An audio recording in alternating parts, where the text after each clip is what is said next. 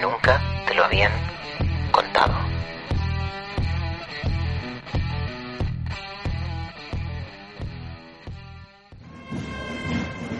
7 de junio de 1896. Faltan 20 minutos para las 9 de la noche y la procesión de Corpus de Santa María del Mar vuelve hacia el punto de partida. Al paso por la calle de Cambis Nous, esquina con calle Arenas, una fuerte detonación arrasa con todo. Es un estruendo brutal, estremecedor. El impacto acaba con la vida de 12 personas, todas ellas de clase baja, obreros, gente humilde. Todo hace pensar que la bomba ha sido lanzada desde una azotea en un momento en que la custodia, las autoridades y la banda de tambores ya han pasado. La confusión y el pánico reinan durante horas. Los heridos, los muertos, son trasladados a la casa de socorro del Paseo Colón, pero también al dispensario de la casa consistorial, el Hospital de la Santa Cruz, las farmacias, domicilios particulares. Como digo, el impacto es tremendo. El balance final no se tendrá hasta pasados unos días. Doce muertos, entre 50 y 70 heridos.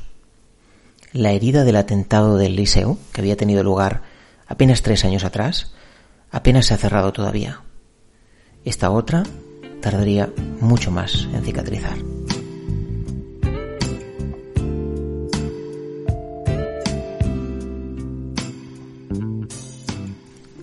En el momento de grabar este podcast faltan pocos días para el tercer aniversario del fatídico 17 de agosto de 2017 en Barcelona.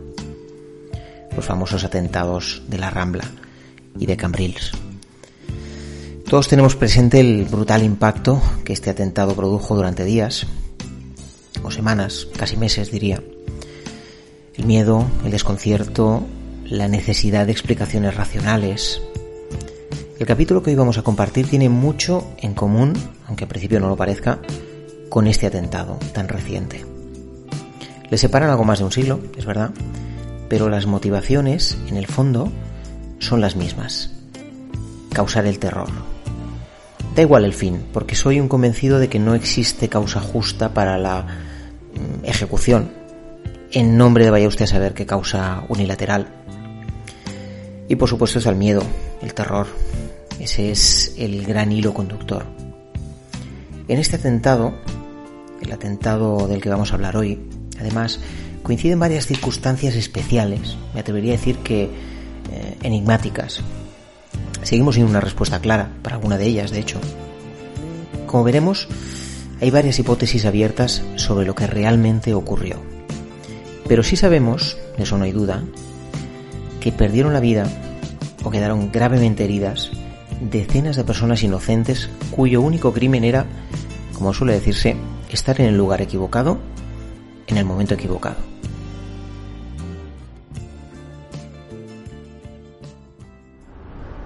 La calle Arenas es una vía estrecha, de poco más de 3 metros de ancho. Apenas tendrá unos 15 o 20 metros de largo. En su punto de conexión con cambios nuevos o cambios nuevos, la cosa cambia la economía de la Barcelona alternativa ha arraigado, podríamos decir que configurando, creando un barrio moderno, con el atractivo, eso sí, de conservar ese, esa esencia antigua. Aquí hay una peluquería, un local de vinos y tapas, un portal moderno de pisos eh, reconvertidos en viviendas de lujo, como en tantas grandes ciudades. Y justo en este cruce, quizá como vestigio casual o involuntario, hay una farola de estilo modernista y un portal estrecho con una reja que fecha de 1802. Y es justo aquí, en este punto que ahora mismo estamos pisando, donde cayó una bomba tan cruel como letal. Se lanzó desde la azotea al paso de la procesión de Corpus. Era, ya lo hemos dicho antes, el 7 de junio de 1896.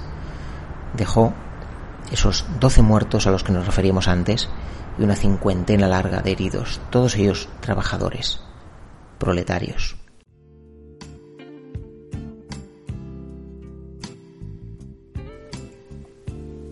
Ese es en realidad el, quid de la cuestión. Está claro que todas las bombas son necesariamente crueles, crueles. De hecho, ¿quién, ¿quién puede citar una que no lo haya sido, verdad? Pero esta lo fue especialmente porque era una bomba, vamos a decir, proletaria, que asesinó a proletarios, suponiendo que esto fuera eh, un agravante. En realidad, como decíamos, todas las bombas no dejan de ser otra cosa que herramientas de muerte, ¿no? En este caso, hombres, mujeres, niños. Un atentado absurdo, porque es que no se podía justificar ni siquiera con la con la pretendida excusa de hacer daño al enemigo. Antes me he referido al atentado del, liceo, del liceo, sucedido tres años antes, en 1893. Este atentado, el del liceo, había dejado un sentimiento de barbarie, de desprotección frente a posibles desaprensivos que amenazaban el bienestar de la ciudad, la seguridad. Bueno, pues bien, esta otra bomba lanzada durante la procesión de Corpus fue recibida como la máxima expresión posible de vileza. No se podía ser más vil, más macabro, provocando una respuesta unánime de indignación. Si echáis un vistazo a la hemeroteca de la época, finales del siglo XIX, como os digo, junio de 1893, encontraréis comentarios como los que yo eh, voy a compartir ahora, ¿no? La, vanguardia titulaba una crónica diciendo un horrendo y tenebroso crimen. Y decía, el regocijo propio de una fiesta pública se ha trocado en funeral abatimiento. Y un buen número de una ciudad que con sus esfuerzos lograba colocarse al nivel de las más cultas, se ha visto una vez más empañado por la mera voluntad únicamente instintiva de algún desalmado sin cerebro, sin alientos y sobre todo sin entrañas. Lo mismo el semanario La Campana de Gracia, Campana de Gracia, que fue igualmente contundente. Decía, ¿qué móvil tiene que atribuirse a la salvajada estúpida del pasado domingo? Y añadía, precisa reconocer, en presencia de los hechos, la existencia de monstruos en forma humana que se recrean sembrando la muerte y el exterminio entre sus semblantes, sin otro objeto que producir las más horrendas catástrofes, ni otro fin que excitar hasta el paroxismo la indignación pública. La existencia de monstruos, monstruos en forma humana, decía la campana de gracia, me parece muy gráfico. Precisamente las fotos publicadas en portada por la campana de gracia muestran los efectos del atentado con toda su crudeza, tal cual fue. Eh, dos fotografías de los cadáveres, con algunos niños perfectamente reconocibles, hacían tragar saliva al lector más frío. Eh, tengo una copia de esta portada aquí delante y puedo aseguraros que estremece todavía hoy. Y os lo digo de corazón, literalmente. Me sigue estremeciendo a pesar de que es una portada que he visto muchas veces y en el momento en que me sumergí en esta historia, hace a lo mejor pues tres años, mm, ya, ya me resultó desgarradora. Es una portada en blanco y negro, en este caso, como todas las portadas en la época, lógicamente, pero con esa foto macabra de los niños expuestos como si fuera una especie de escaparate trágico, ¿no? Eh, con las caras de los niños. Bueno, pues no sorprende que el funeral de las víctimas fuera acompañado de una movilización multitudinaria. Cerca de 200.000 personas salieron a la calle fragmento de este semanario al que me refería, de, la crónica de la campana de Gracia, ayuda a entender el sentimiento general desprendido del atentado. Decía la crónica, ay si alguno de estos miserables llegaba a caer en tales momentos en poder de la multitud, ¿qué ejemplo de justicia popular no se daría? Esta opinión, que yo no me atrevo a juzgar, porque sí, la justicia por su mano, las ansias de venganza, pero qué humano, ¿no? En caliente expresa algo así. Bueno, pues esta opinión explica en buena parte lo que pasó durante los meses posteriores. porque si el atentado resultó vergonzoso, por calificarlo de alguna manera, hay que decir también que los excesos que vinieron a continuación tampoco fueron mucho más constructivos.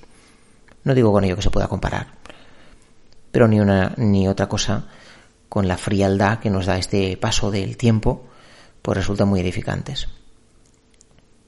El atentado de Corpus, o el atentado de Cambis Nous, abrió la caja de Pandora, en el sentido de que toda una serie de actuaciones policiales más o menos reprimidas hasta entonces se despiertan. Para empezar, se decretó la suspensión de las garantías constitucionales y empezó lo que ahora podríamos llamar una caza de brujas. Fijaos que en una carta, eh, carta abierta, digamos, al, al, diputado Manuel Planas, la campana de Gracia advertía de los riesgos que la nueva situación comportaba.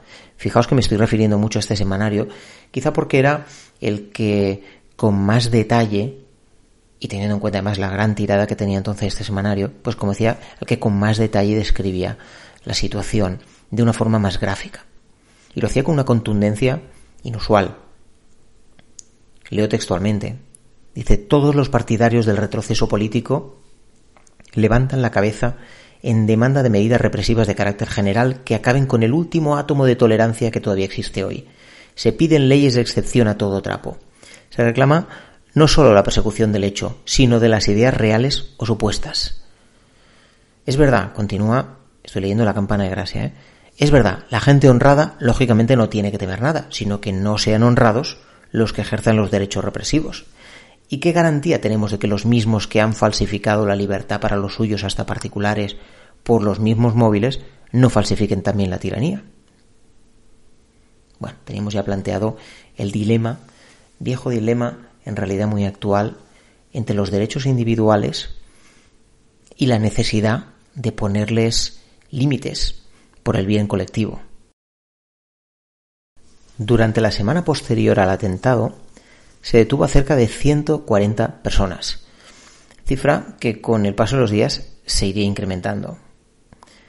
Se ordenó total opacidad con la prensa, cosa que en general fue bien acogida por los periodistas, eh, pero como decía un cronista de la vanguardia con cierta acidez, decía siempre que dichas órdenes se observen para todos en general. Se interrogó a centenares de personas y docenas de ellas fueron a parar a la prisión del castillo de Montjuic, donde empezó uno de los capítulos más oscuros de la historia de Barcelona. La gente, como es lógico, quería un culpable. Los sucesivos atentados cuestionaban el estatus de, de la restauración monárquica y Barcelona era pues cada vez más una olla presión. Así que en definitiva había que encontrar un responsable. Y era necesario hacerlo rápido, claro. Ahora, con, con el paso del tiempo, como hemos dicho antes, sabemos por diferentes testigos que estos interrogatorios del castillo de Montjuic se hicieron bajo mecanismos de tortura. Uno de los detenidos, el ingeniero cubano-catalán Fernando Tarrida de Mármol, eh, relató, cuando fue liberado, gracias a sus contactos parece ser, bueno, pues relató que entre las torturas empleadas figuraban, fijaos, eh, la extirpación de testículos con cuerdas de guitarra, la introducción de cañas entre los dedos y las uñas, o bien quemaduras de cigarrillo en el pene, entre otros. Esto pasaba en el castillo de Montjuic como eh, respuesta policial a los excesos del terrorismo. Estamos todos de acuerdo en que, eh, en que la bomba fue pues un atentado atroz, pero como decía antes, bueno, pues no siempre el fin justifica los medios, ¿no? Este fue uno de los testimonios, pero no fue el único, porque siempre podéis decir, bueno, es que a lo mejor se lo inventó, no, no, hay muchos más testimonios, ¿no? La verdad se fue conociendo con el tiempo pero el gobierno ya tenía lo que buscaba, un culpable. Em, me he referido al inicio de este, ahora hablaremos ya del culpable, me he referido al, inicio de este podcast al atentado de Barcelona de 2017. En este caso em, se identificó a, a, varios culpables y además los famosos tiroteos en Cambrils pues acabaron con cinco terroristas abatidos. muertos eh, o ejecutados, ¿no? Como decían algunos sectores políticos.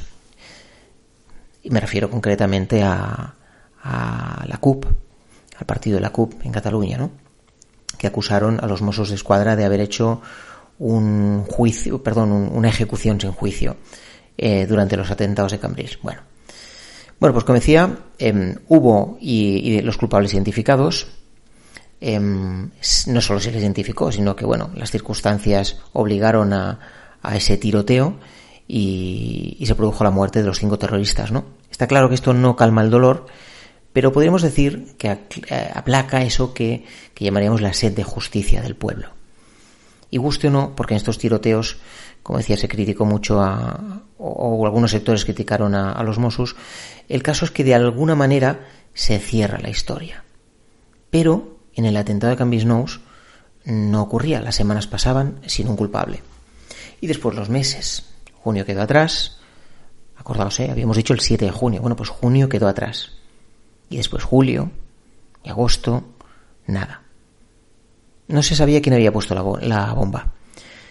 Y finalmente, 91 días después del fatídico atentado, el teniente coronel Enrique Marzo convoca una rueda de prensa en Capitanía General para comunicar una sorprendente novedad sobre el caso Cambios Nuevos, que es como se le llamaba entonces. La noticia era sonada. Ya teníamos un culpable con nombre y apellidos. Ese culpable se llama Tomás Ascheri Fossati, natural de Marsella, de 27 años. Vivía en la calle San Pera Mártir, número 41, en Gracia. Y el retrato que se presentó el sujeto era el de un auténtico indeseable para la sociedad del momento. Fijaos en la, en la descripción que se hizo en su momento, ¿no? Decía, hace alarde de ideas anárquico-comunistas, ha sido timador y ladrón, y por si fuera poco, vivía explotando el amor que le profesaba una viuda, según la nota oficial para la prensa. Explotaba la debilidad de la viuda a expensas de los hijos pequeños, publicaba la versión oficial. Bueno, poco a poco, de forma sorprendente, yo diría que incluso sospechosa, pero bueno, el caso es que se hizo, se va hilvanando el relato. Y según esta versión, este relato de, Enrique Marzo, el origen del atentado se encuentra concretamente en un bar del barrio del Pobla Sec, en la cervecería Bisbal. Y también en el centro de carreteros de la calle Jupi. Aquí se supone que se habrían recaudado 700 pesetas para comprar tres bombas Orsini. ¿Os acordáis? Las bombas Orsini son como las bombas del liceo la típica bomba anarquista, la típica bomba em, que se supone que debía liberar al proletariado de las cadenas que le ataban al capitalismo, ¿no? Y sin embargo, esa misma bomba Orsini, esa bomba entre comillas proletaria, mata a proletarios en este caso, ¿no? Lo cual produce todavía más desconcierto, ¿no? Bueno, pues con esas 700 pesetas recaudadas en el bar, en la cervecería Bisbal y en el centro de carreteros de la calle Yupi, se financia la compra de estas tres bombas Orsini, que posteriormente, según esta versión oficial, fueron entregadas a dos colaboradores, un tal Antoni Nugues y Josep Molas. Estos dos tenían que lanzarlas en la procesión del día 4, no el día 7, el día 4, en un lugar diferente, que era la calle San Just, con la esquina, eh, haciendo esquina con la calle Ciudad. Pero ¿qué ocurrió? pues que se echaron atrás, que no lo vieron claro, que les dio miedo y bueno, desconfiando el uno del otro por quién tenía que lanzar la primera bomba, dejaron pasar la procesión. Y con el miedo de ser descubiertos, pues abandonaron las bombas en una calle. Se supone que luego las encontraron. Como digo, este relato se publica 91 días más tarde del atentado. Sigue el relato oficial. Em, al día siguiente, al día siguiente me refiero a a esta procesión del día 4. Pues Ascheri, el italiano finalmente inculpado, se burló de la compañía, de la cobardía de sus dos compañeros y los invitó a que le dieran a él una nueva bomba para lanzarla. Él se encargaría personalmente. O eso dijo. Y dicho y hecho, había una tercera bomba, ya hemos dicho que con esas 700 pesetas se compraron tres, dos fueron abandonadas, quedaba una, así que tendría la oportunidad de hacerlo. Bueno, pues el domingo día 7, Askeri a mediodía pasa por la calle, por la casa de Nogués y recoge la tercera bomba preparada para estallar. Y aquella misma tarde se dirige Askeri a la calle Cambios Nuevos, donde se produce el desenlace que ya conocemos. Pitillo en la boca, enciende la mecha y deja caer la bomba. Después huye, aprovechando la confusión, y usa el tranvía para llegar a su casa, como hemos dicho, en Gracia. Hasta aquí el relato oficial. Solo un, un detalle más. Parece que Askeri había servido como confidente de la policía. Este detalle, que para algunos no tendría más importancia, es el que desencadenó las teorías conspiratorias, porque ya se sabe que no hay gran atentado sin su propia teoría paralela. ¿Cuáles son estas teorías conspiratorias? La pregunta serán muchas. Mm, por ejemplo, ¿qué sentido tenía que unos anarcocomunistas cometieran un atentado sobre sus propios compañeros? ¿Por qué se tardó tres meses en encontrar a los culpables? Y sobre todo, ¿qué credibilidad tenían unos testimonios que, según parecía, se habían obtenido bajo tortura? ¿Eh? Acordaos estos detalles escabrosos de arrancar los testículos con cuerdas de guitarra, etcétera, ¿no? Vamos a suponer que esto fuera cierto. Bueno, la teoría alternativa señala al propio Estado y concretamente a los militares como esta es la, esta la más eh, conspiranoica, digamos, ¿eh? Pues eh, acusa a los militares como responsables del atentado con la eh, maquiavélica intención de generar un sentimiento de indignación contra el movimiento obrero en general.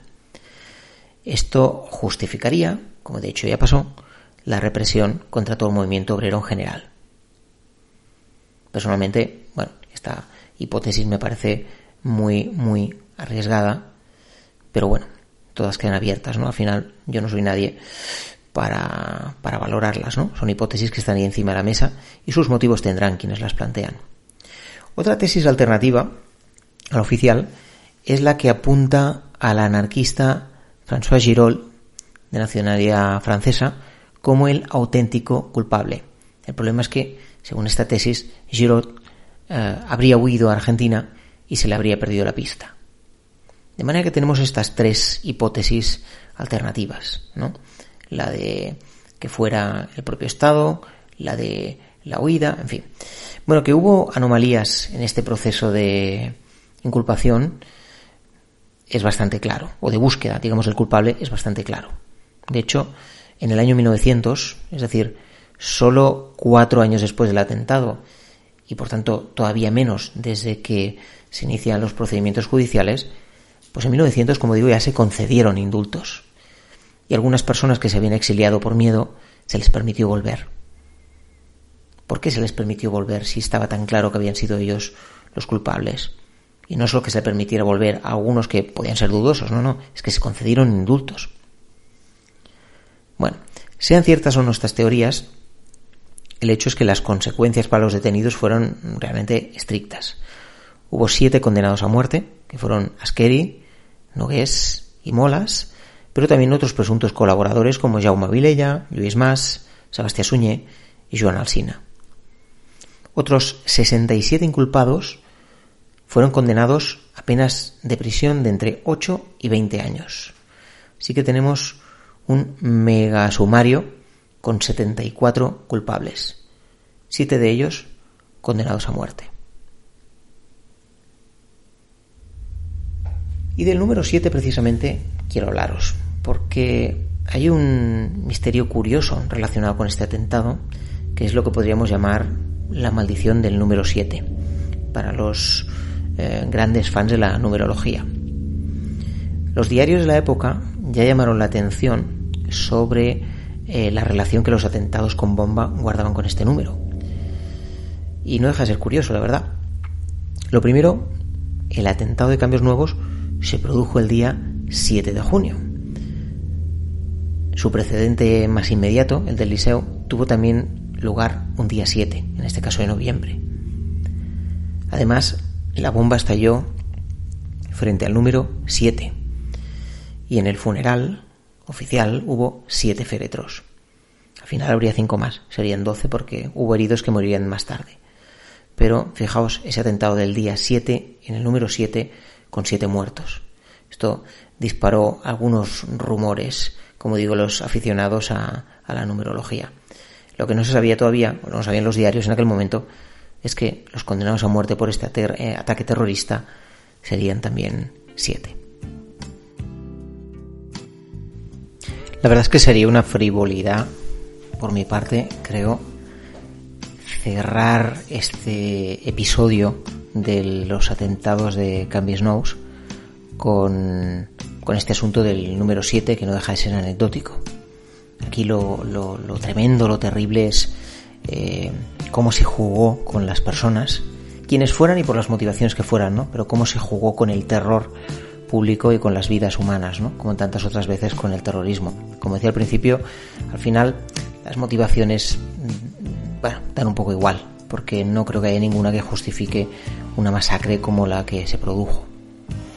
Fijaos que a lo largo de la historia de Barcelona se han sucedido los atentados terroristas y tristemente podemos decir que es una ciudad muy acostumbrada eh, a lo largo de las diferentes generaciones a los atentados.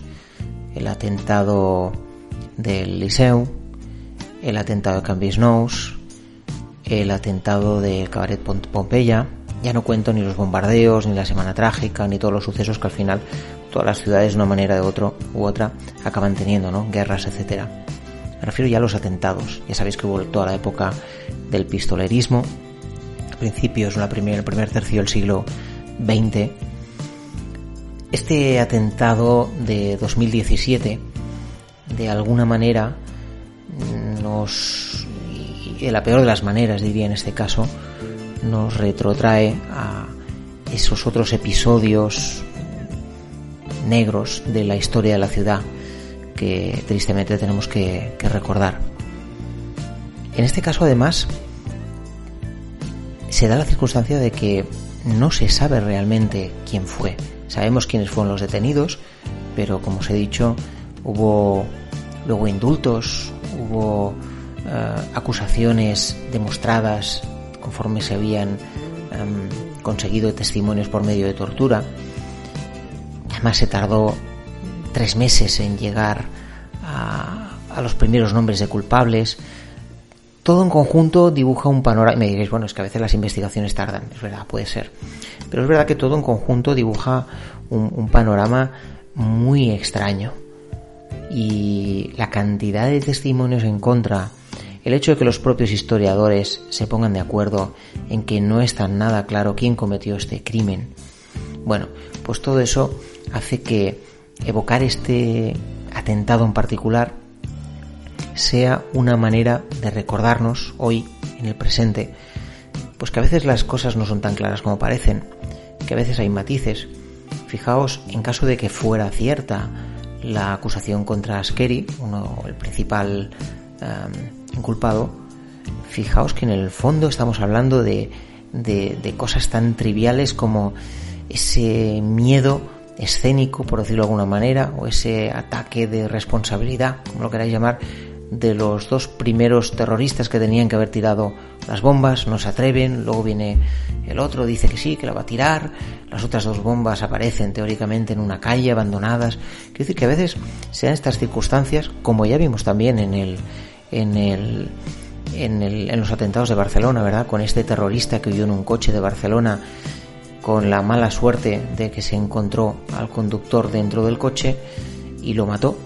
Em, ¿Qué ocurrió? Pues que esta persona tuvo la mala suerte, la tremenda mala suerte en un día de verano de tener su coche en la diagonal de Barcelona como decíamos, estar en el lugar equivocado en el momento equivocado, ¿no? Estas personas que murieron, las 12 personas que murieron y los 50 y pico, 60, 70 heridos, en el fondo no, no, no fue nada más que ese cúmulo de casualidades que se ha ido dando a lo largo de la historia. Como digo, es la, la cantidad de circunstancias extrañas, no siempre explicables, que a veces no son muy claras ni siquiera para los propios autores del crimen.